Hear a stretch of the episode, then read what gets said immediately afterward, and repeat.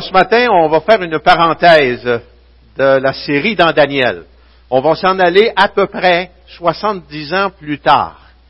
Donc, euh, on s'en va dans Néhémie au chapitre 8, où il y a un sujet particulier qui, euh, qui est là et qui est un peu la suite de ce qui s'est passé au temps où Daniel était en exil avec le peuple d'Israël. Donc, euh, Néhémie, chapitre 8, et je vais lire à partir du verset 1. À l'aube du septième mois, les Israélites étaient installés dans leur ville. Alors tout le peuple s'est rassemblé comme un seul homme sur la place qui fait face à la porte des eaux. Ils ont demandé au scribe Esdras d'apporter le livre de la loi de Moïse prescrite par l'Éternel à Israël. Et Esdras, qui était aussi prêtre, a apporté la loi devant l'Assemblée. Celle-ci était composée d'hommes et de femmes, de tous ceux qui étaient aptes à la comprendre. C'était le premier jour du septième mois. Esdras a lu dans le livre depuis le matin jusqu'à la mi-journée sur la place qui fait face à la porte des eaux, en présence des hommes et des femmes, de ceux qui étaient en âge de comprendre le peuple tout entier s'est montré attentif à la lecture du livre de la loi. Le scribe Esdras se tenait debout sur une estrade en bois, fabriquée pour l'occasion. À côté de lui, à sa droite, se tenaient Matitia, Shema, Anaja, Uri, Ilkija et Maaseja. À sa gauche, Pédaja, Michaël, Malkija, Ashum, Ashbadana, Zacharie et Meshulam. Esdras a ouvert le livre de façon visible pour le peuple, dans son entier, puisqu'il était surélevé par rapport à lui. Et lorsqu'il a fait ce geste, tout le peuple s'est mis debout. Esdras bénit l'Éternel, le grand Dieu, et tous les membres du peuple ont répondu Amen, Amen, en levant les mains. Puis ils se sont prosternés et ont adoré l'Éternel, le visage contre terre. Josué, Bani, Chérébia, Jamin, Akub, Shabertaï, Odija, Maaseja, Kilita, Azaria, Josabad, Anan et Pélaja, qui étaient lévites, expliquaient la loi au peuple, et celui-ci est resté debout sur place.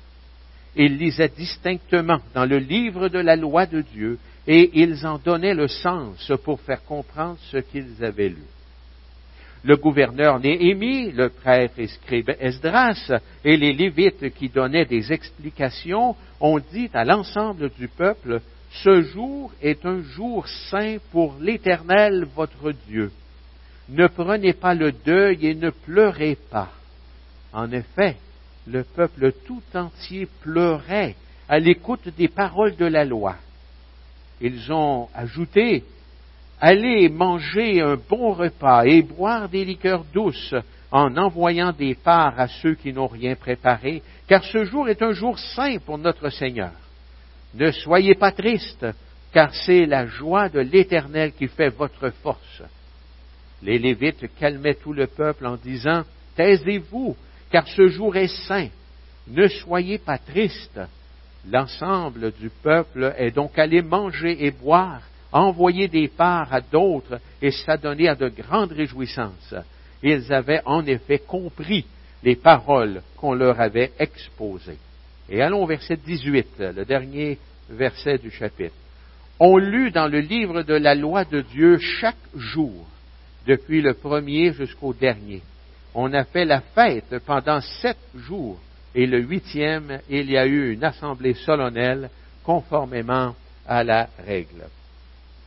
Alors Seigneur notre Dieu, nous sommes devant toi ce matin, puis on veut te, on veut te demander d'éclairer ce texte pour nous de nous conduire dans ta parole et surtout de faire du bien nos cœurs. On te demande, Seigneur notre Dieu, de venir nous encourager ce matin, de venir nous faire du bien. Touche-nous par ta parole. En Jésus, nous te demandons. Amen. Comment va votre appétit ces jours-ci? Arrivez-vous à vous nourrir convenablement? Vers la fin de l'année 1970, des années 1970, en Somalie, un pays situé à l'extrémité est de la Corne d'Afrique, ce pays a traversé une période de près de trois ans sans qu'il ne tombe une seule goutte d'eau, produisant ici une importante famine. Des organismes d'entraide se sont multipliés et ils ont multiplié toutes sortes de camps au milieu de cette population qui était gravement dans le besoin. Dans l'un de ces camps, appelé euh, Alba, le directeur du, du camp prit l'initiative d'enseigner aux enfants du camp à pêcher dans la rivière voisine de leur camp, le fleuve Djaba dans le sud-ouest du pays. Dans ce fleuve, une nouvelle espèce de poisson venait pour frayer et s'y multipliait rapidement. Le tilapia. Les personnes, les personnes s'étant réfugiées au camp d'Alba n'avaient jamais même goûté à du poisson. Imaginez des centaines de personnes en train de mourir de faim à côté d'un énorme réservoir de nourriture. À l'époque de Néhémie, lorsqu'on se retrouve au chapitre 8, Israël vivait quelque chose de similaire. Après 70 ans de captivité à Babylone, le peuple d'Israël est de retour d'exil. Ils n'avaient à peu près pas goûté à la parole de Dieu pendant qu'ils étaient en captivité. Amos avait annoncé ce climat en ces termes dans Amos 8, verset 11. Les jours viennent, déclare le Seigneur l'Éternel, où j'enverrai la famine dans le pays. Non pas la faim du pain et, la soif de l'eau, mais la faim et la soif d'entendre les paroles de l'Éternel. Des centaines, sinon des milliers de personnes mouraient de faim, spirituellement parlant, alors qu'il voyait le temple reconstruit euh, à l'endroit où se trouvait la loi de Dieu. La loi que Dieu avait donnée à Moïse. Dans le texte qui est devant nous, un réveil spirituel jaillit devant nos yeux. Alors que la nourriture de la parole de Dieu vient rassasier le cœur et les pensées des Israélites de l'époque. Ce réveil conduira d'abord à verser d'abondantes larmes, puis ces larmes vont se transformer en une expression de louange et finalement dans une joie débordante et contagieuse. Alors comment va votre appétit ces jours-ci? Arrivez-vous à vous nourrir convenablement? Néhémie, chapitre 8, nous décrit un réveil. Un réveil n'est pas un événement pour ceux qui ne sont pas en Christ, car on ne peut pas réveiller un mort. Un mort doit d'abord être rendu à la vie à travers la foi en Jésus-Christ. Donc, un réveil s'adresse euh, principalement aux, chrétiens, aux chrétiens refroidis, à celui qui s'est éloigné de la parole de Dieu, qui s'est laissé entraîner dans les pièges de la vie, c'est-à-dire qui vit pour le moment présent et qui travaille à satisfaire toutes ses aspirations personnelles et familiales, sans Dieu.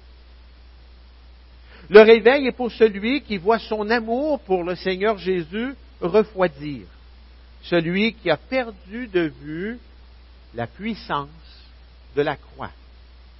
Le réveil est pour celui qui s'est laissé attirer, comme chrétien, aux œuvres de la religion, qui est centrée sur le moi et sur ses œuvres, plutôt que sur son amour pour le Seigneur Jésus et son œuvre dans notre vie.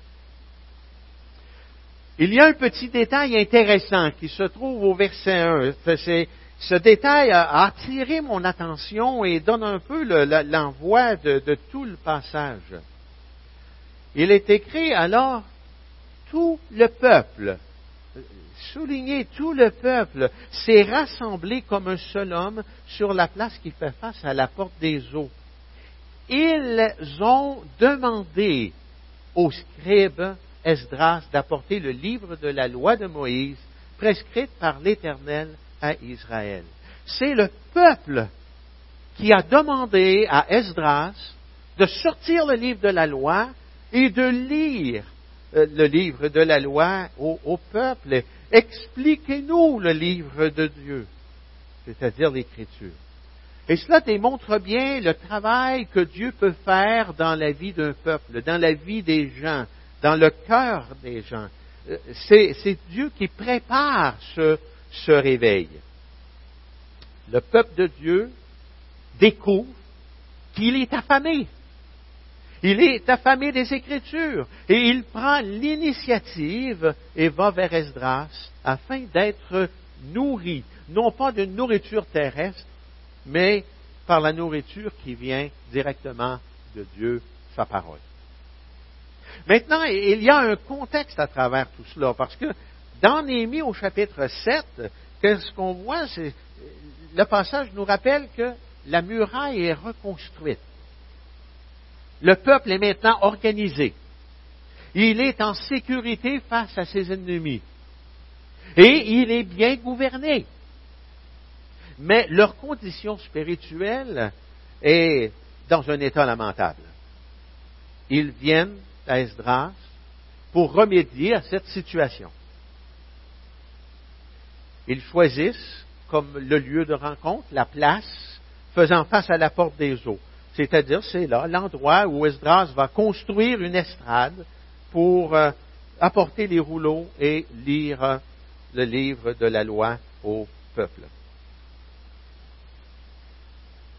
Voyez-vous, ce peuple est composé d'hommes, il est composé de femmes, et de tous ceux qui étaient suffisamment vieux pour comprendre ils sont là, ils se sont rassemblés parce qu'ils avaient faim et ils avaient soif de la parole de Dieu, qu'ils n'avaient pratiquement pas entendu alors qu'ils étaient en captivité.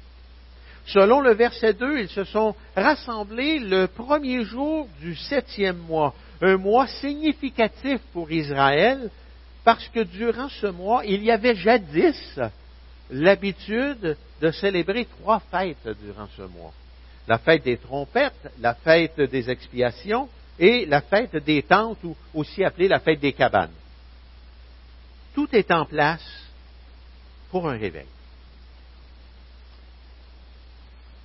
Comment va votre appétit ces jours-ci? Arrivez-vous à vous nourrir convenablement? Il est important de se poser ces questions parce que comme Israël, nous vivons aujourd'hui en sécurité. Notre vie en général est bien organisée. Et nos gouvernements pourvoient à toutes sortes de services et rencontrent plusieurs des besoins.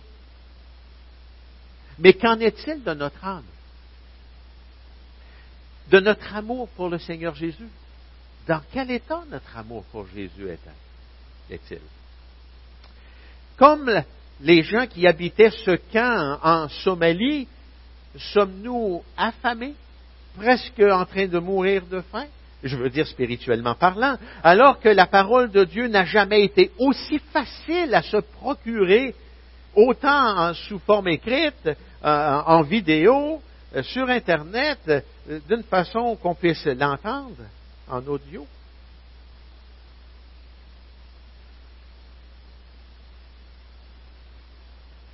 Oui, il vaut la peine de se poser ces questions.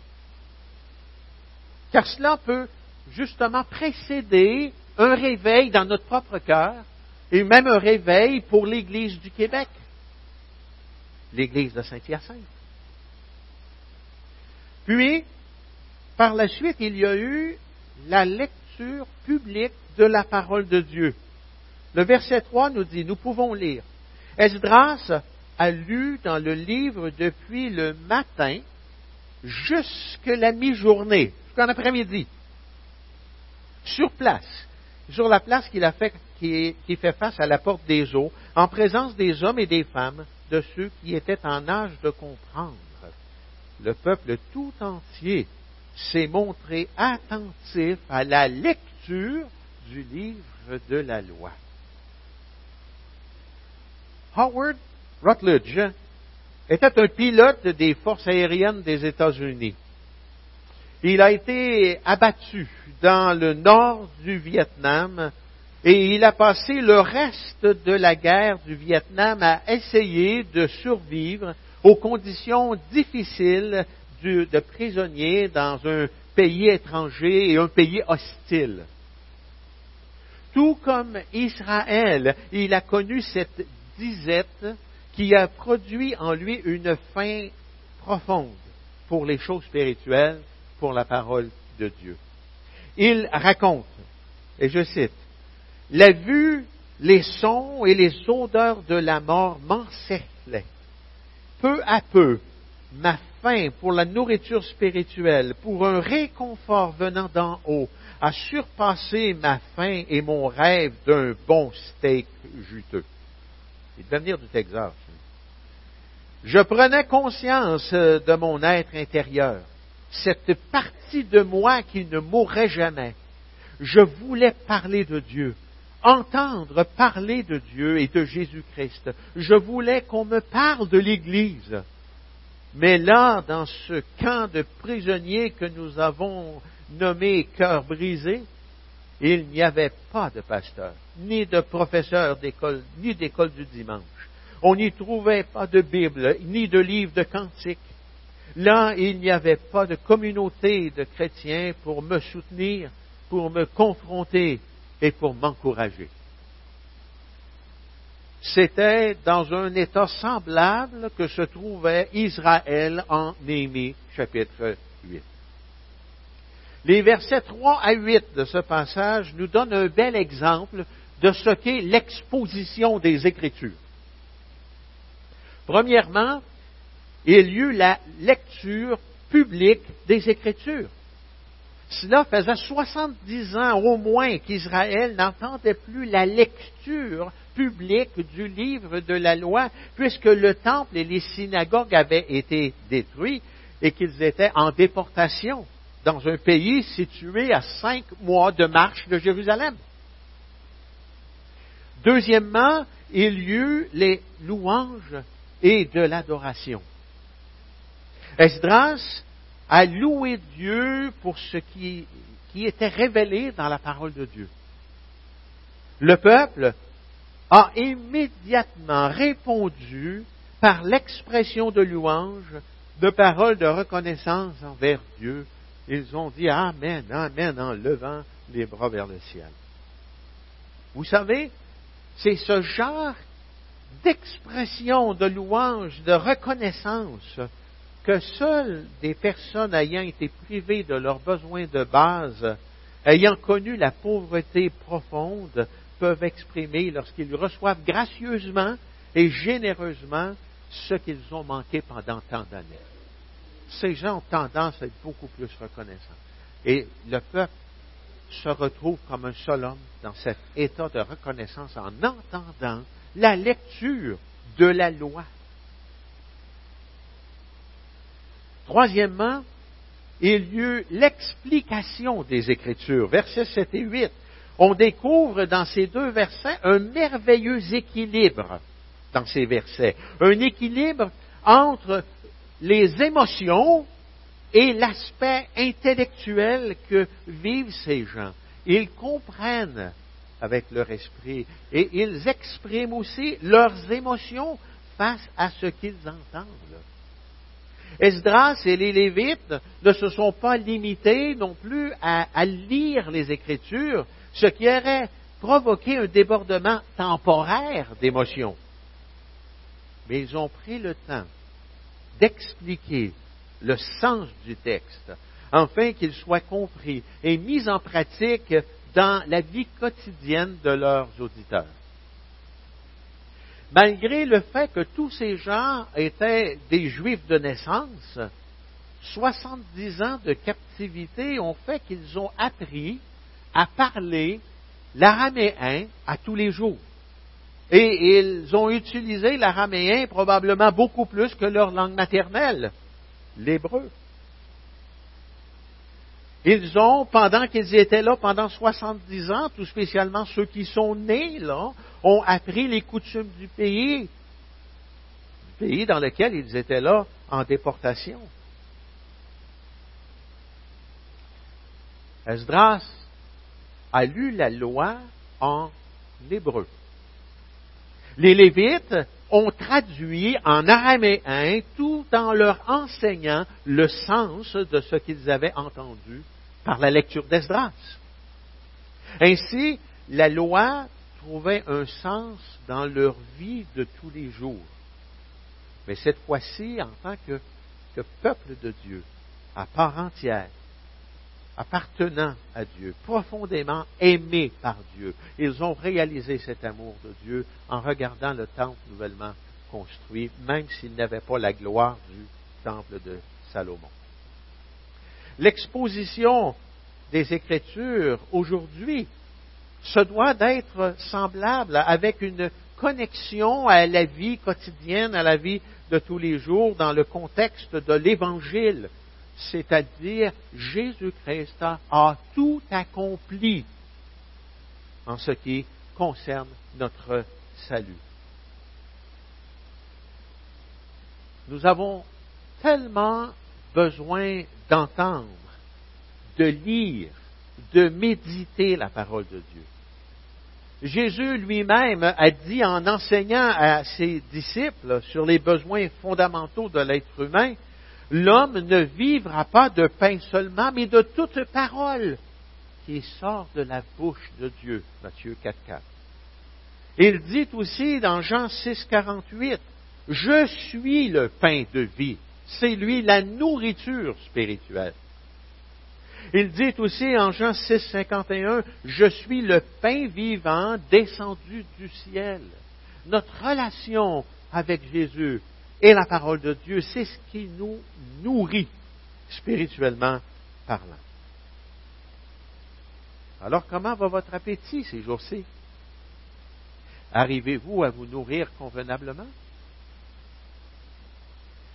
Quel est le premier signe d'un réveil? Néhémie 8, 9 à 12 nous le révèle dans l'appel adressé au peuple de Dieu. Le tout premier signe d'un réveil est la tristesse qui produit les larmes. L'Esprit de Dieu nous dit dans 2 Corinthiens chapitre 7 verset 10, En effet, la tristesse selon Dieu produit une repentance qui conduit au salut et dont on ne regrette jamais, tandis que la tristesse du monde produit la mort. En attendant la lecture de la loi, le peuple s'est mis à pleurer. Pourquoi? Pourquoi pouvons-nous demander? Était-il frappé par la culpabilité, prenant conscience du péché de leur père qui a produit leur captivité à Babylone? Est-ce à cause de toutes ces années passées dans un désert spirituel? Peut-être est-ce la combinaison des deux. Mais d'entendre le livre de la loi, la parole de Dieu a produit une profonde tristesse dans leur cœur. Chose certaine, ils ont eu besoin de l'enseignement de, de Néhémie, d'Esdras et des Lévites pour que leurs larmes se transforment en joie et en fête. Verset 9 le gouverneur Néhémie, le prêtre et scribe Esdras, et les Lévites qui donnaient des explications, ont dit à l'assemblée du peuple, ce jour est un jour saint pour l'Éternel, votre Dieu. Ne prenez pas le deuil et ne pleurez pas.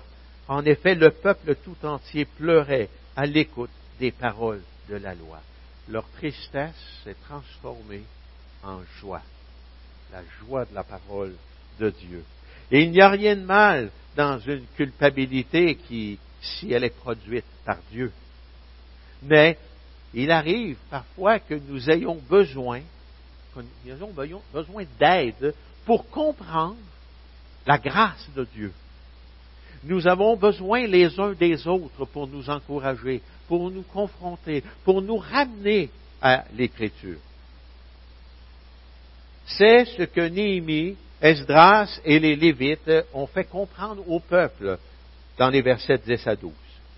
Ils ont ajouté, Allez manger un bon repas et boire des liqueurs douces en envoyant des parts à ceux qui n'ont rien préparé, car ce jour est un jour saint pour notre Seigneur. Ne soyez pas tristes, car c'est la joie de l'Éternel qui fait votre force. Les Lévites calmaient tout le peuple en disant, Taisez-vous, car ce jour est saint, ne soyez pas tristes. L'ensemble du peuple est donc allé manger et boire, envoyer des parts à d'autres et s'adonner à de grandes réjouissances. Ils avaient, ils avaient en effet compris les paroles qu'on leur avait exposées. Si nous nous plaçons quelques instants dans les sandales du peuple juif, quelle journée! Une journée épuisante une journée qui a commencé par une fin spirituelle, suivie d'un grand festin de la parole de Dieu du matin en milieu d'après-midi, qui a produit une profonde tristesse à prendre l'énergie verser des larmes, et qui s'est terminée par le pardon et de grandes réjouissances. D'ailleurs, le chapitre 9 nous parle de la confession publique de leurs péchés.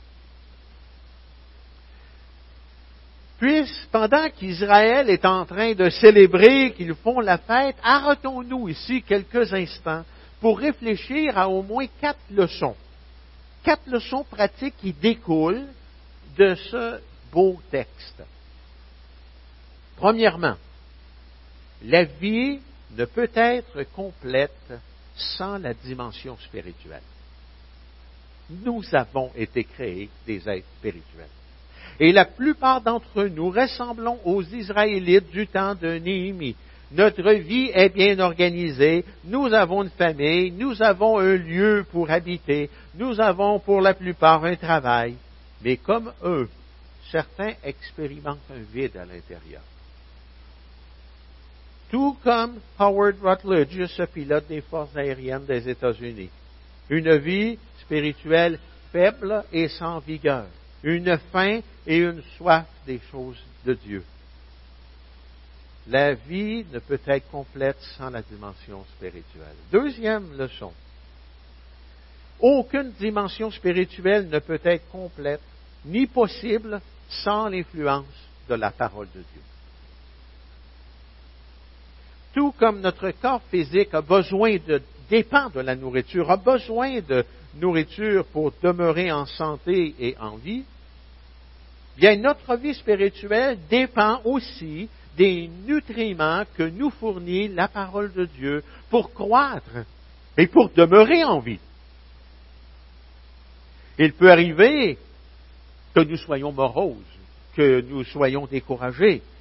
Il peut nous sembler que notre vie tourne en rond parfois nous pouvons ressentir cet étrange sentiment que notre vie semble aller nulle part. Lorsque ça arrive, il est temps de se poser la question. Est-ce que ma vie est organisée sans Dieu? Suis-je en train de programmer ma vie sans me soucier de Dieu? C'est tellement facile à faire.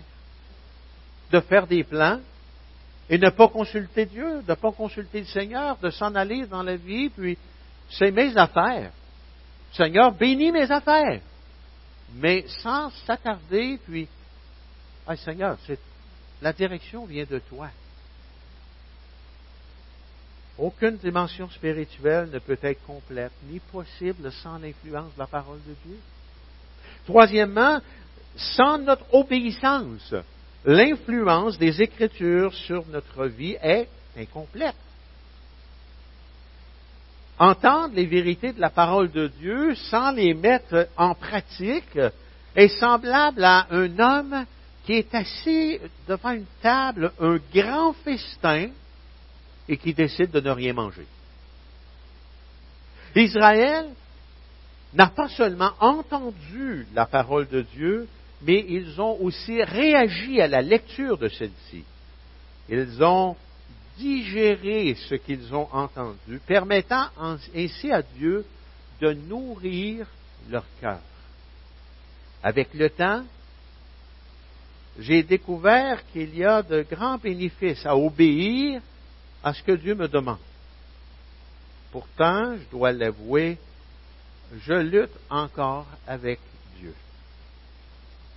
Je lutte encore avec le Seigneur lorsque vient le temps d'obéir. Ce n'est pas encore un réflexe. Je dois encore y travailler. J'ai besoin de l'aide du Seigneur Jésus en ce qui concerne mon obéissance. Mais lorsque j'obéis, ah, là, il se produit quelque chose, par exemple. Quatrièmement, l'obéissance est complète lorsqu'elle produit une grande joie dans notre cœur. Imaginez la joie qui habitait Israël de retour de 70 ans de, disette spirituelle. Lorsqu'ils ont entendu la parole de Dieu après la reconstruction du temple et des murs, c'était la fête. Leurs yeux étaient brillants, nourris de la parole de Dieu. Ils ont essuyé leurs larmes, rassemblé leurs enfants, ils ont chanté des cantiques de louange à l'Éternel. Ils ont célébré le Dieu de leur salut que ça nous arrive parfois de, juste penser à le jour de notre salut et waouh, Seigneur, je tellement content. où c'est que je serais si ne m'aurait pas sauvé il y a 38 ans, à l'âge de 26 ans? Serais-je encore en vie? De la façon que je vivais à ce moment-là? Probablement que non. Oui, l'obéissance produit une grande joie dans notre cœur chez le disciple de Jésus-Christ. Comment va votre appétit ces jours-ci? Arrivez-vous à vous nourrir convenablement? Écouter la parole de Dieu, c'est d'être à l'écoute de Dieu. Il veut parler à chacun de nous sur une base individuelle. Ce qu'il veut dire à un tel, par contre, peut être différent de ce qu'il veut dire à un autre mais il veut nous parler. Et il nous parle. Ce matin, nous avons survolé les effets de l'écoute de la parole de Dieu. Les Israélites ont écouté avec soif. Ils voulaient entendre la parole de Dieu. Ils ont écouté attentivement et patiemment, du matin au milieu de l'après-midi. Ils ont écouté avec révérence et en faisant confiance à leur Dieu. Ils ont écouté avec l'attente d'entendre Dieu parler. Ils ont écouté avec un cœur humble et en prière. Ils ont loué Dieu. Ils ont écouté avec joie et ils ont écouté avec un cœur prêt à laisser Dieu les transformer.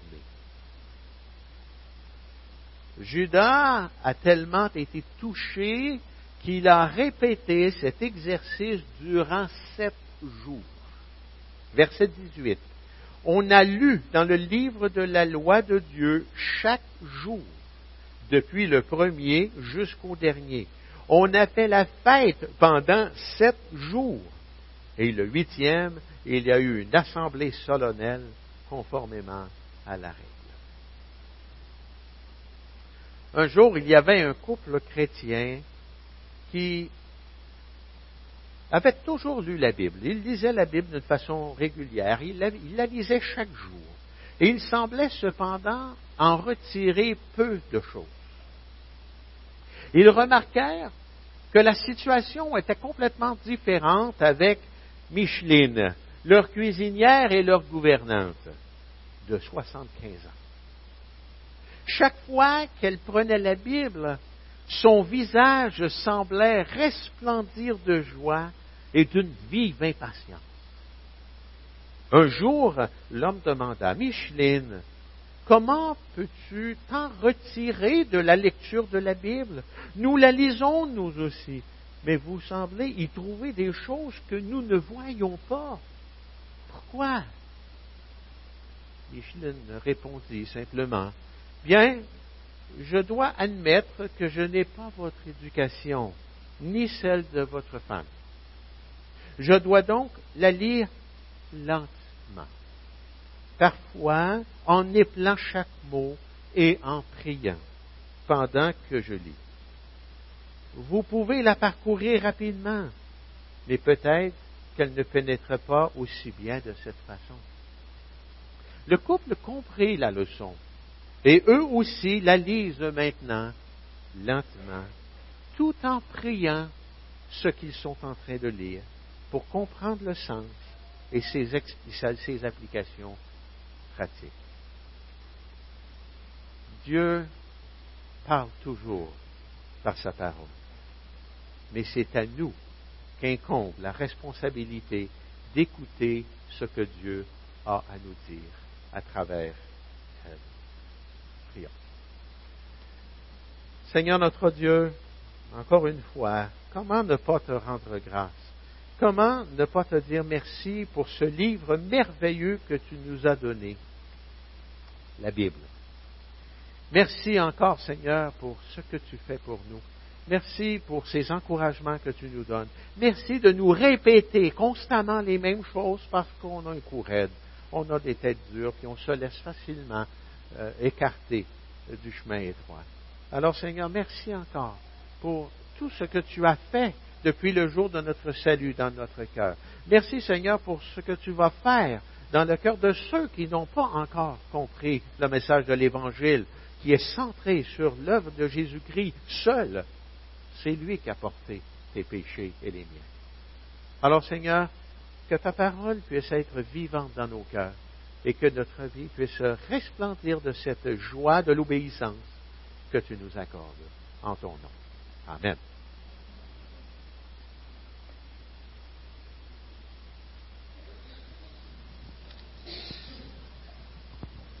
Alors, euh, par son message, il vient, euh, il vient de déboussoler. Parce que j'avais préparé quelque chose, mais ça ne fit pas du tout avec ce qui, de ce qu'il a dit. Alors, quel est votre appétit ce matin? On va, on va prendre la Sainte Seine ensemble. Et puis, j'avais préparé quelque chose, mais je vais changer. Je vais vous donner juste une, idée, vite faite. Et puis, on va prendre ce repas. Je vais demander à ceux qui sont chargés pour la distribution de s'avancer. Est-ce que vous avez faim? Alors, euh, pendant que Yves parlait, euh, je crois que l'Esprit Saint m'a fait changer de cours, de sujet. Et puis, euh, Yves a cité un verset dans Jean 6. Puis Jésus leur dit, en vérité, en vérité, je vous le dis, si vous ne mangez la chair du Fils de l'homme et si vous ne buvez son sang, vous n'avez point la vie en vous. Est-ce que vous avez de l'appétit? Quand Jésus a dit ça, ça a scandalisé beaucoup de monde. Mais euh, j'ai bien aimé le message d'Yves parce qu'effectivement, il a parlé du peuple, du peuple, de l'ensemble qui s'est réveillé, qu'on ne peut pas réveiller en mort, en mort pour le ressusciter pas le réveiller parce qu'il il est mort. Et lorsque Jésus dit ça, c'est sûr qu'il scandalise beaucoup de monde. Mais pensez-y comme il faut, pour nous et pour d'autres, pour s'encourager les uns les autres. La parole de Dieu, c'est celle qui nous vivifie, qui se donne la vie, qui nous fait progresser, nous fait avancer, qui nous encourage. Et Jésus dit, après le verset que j'ai lu, que celui qui mange ce pain et boit son sang, il a la vie éternelle. Hmm? Il y en a dans l'église, vous l'avez attendu certainement comme moi, moi je peux écouter le culte à la maison. Je fais ça à la maison. Mais est-ce que vraiment à la maison on fait notre culte? Est-ce que vraiment à la maison on prend la Sainte Seine? Est-ce que vraiment notre culte, lorsqu'on est tout seul à la maison, qu'on ne le fait pas dans l'ensemble, lorsqu'on se réjouit avec d'autres? Et euh, est-ce qu'on se rappelle que d'autres qui effectivement ont fait quelque chose qui éventuellement nous a déplu, c'est pour ça qu'on vient plus à l'église Est-ce que c'est la bonne raison? Alors celui qui n'est pas ici ce matin, il se prive d'un bon repas. Vraiment d'un bon repas. Et vous l'avez constaté par le message d'Yves, qu'on manque un bon repas. Si vous n'étiez pas là, vous n'aurez pas écouté ce qu'il a dit, puis moi non plus. Et puis j'aime bien certaines euh, choses que Jésus a fait, des guérisons. Et ceux qui ont été guéris, c'est parce qu'ils étaient là où Jésus était. Alors, si vous êtes ici ce matin, on va partager ce repas que, Dieu, que, Jésus a constitué, puis il s'est réjoui, même quand les disciples, ils ne connaissaient pas tout. Mais Jésus s'est réjoui de prendre ce repas avec ses disciples parce que c'était le dernier qui était dans cette époque-là, de cette manière-là, parce que les choses ont changé. Mais aujourd'hui, nous prenons ce repas à se souvenir, à se souvenir que Jésus est mort, qui est ressuscité, puis que nous l'attendons. Et lorsque vous prenez la Sainte Seine ce matin, je vais vous donner un conseil. On dit souvent que s'il faut fermer les yeux, comme on a l'habitude, réfléchir, penser, être un peu comme dans les nuages. Mais ce matin, je vais vous inviter d'ouvrir grandement les yeux parce que c'est une réalité que nous allons vivre ce matin et que nous vivons chaque fois que nous prenons le repas du Seigneur. Regardez les gens qui sont à côté de vous, tout à prenez la Sainte. Pensez-y que celui qui est assis à côté de vous, s'il prend la Sainte c'est un gracier de la part du Seigneur. Même s'il a une tête qui ne vous convient pas. C'est aussi un gracier du Seigneur il a eu la même grâce que vous. Et si vous avez quelque chose contre lui ou bien elle contre vous, allez le voir après. Allez le voir après. Et puis dites-lui, la prochaine fois, je ne vais pas m'asseoir au bout de la salle, je vais venir asseoir à côté de toi. Parce que je vais faire la paix avec toi. Ça, c'est l'Esprit de Dieu et la joie du Seigneur. Réjouissons le Seigneur en faisant cela. Regardez-vous en face. Ne faisons pas les choses comme certaines théories le font, il faut être dans, la pensée, il faut penser très fort pour que notre vie s'améliore, n'est-ce pas? Il faut vraiment y penser, il faut réfléchir. Mais ça, c'est, c'est païen. Mais plutôt, gardez-nous bien en face. C'est une réalité que Jésus nous a donnée. Et il a réjoui ses disciples, a dit ça prononce pas avec une promesse extraordinaire de leur dire la prochaine fois, je vais prendre cette scène, c'est au ciel avec vous. Jésus, il était sûr d'avoir celui qui l'a sauvé avec lui. Alors ne doutez pas de votre salut qui est en Jésus-Christ, mais réjouissons-nous, comme Yves l'a bien dit. Alors, euh, merci de m'avoir écouté. Vous étiez bien obligé, hein?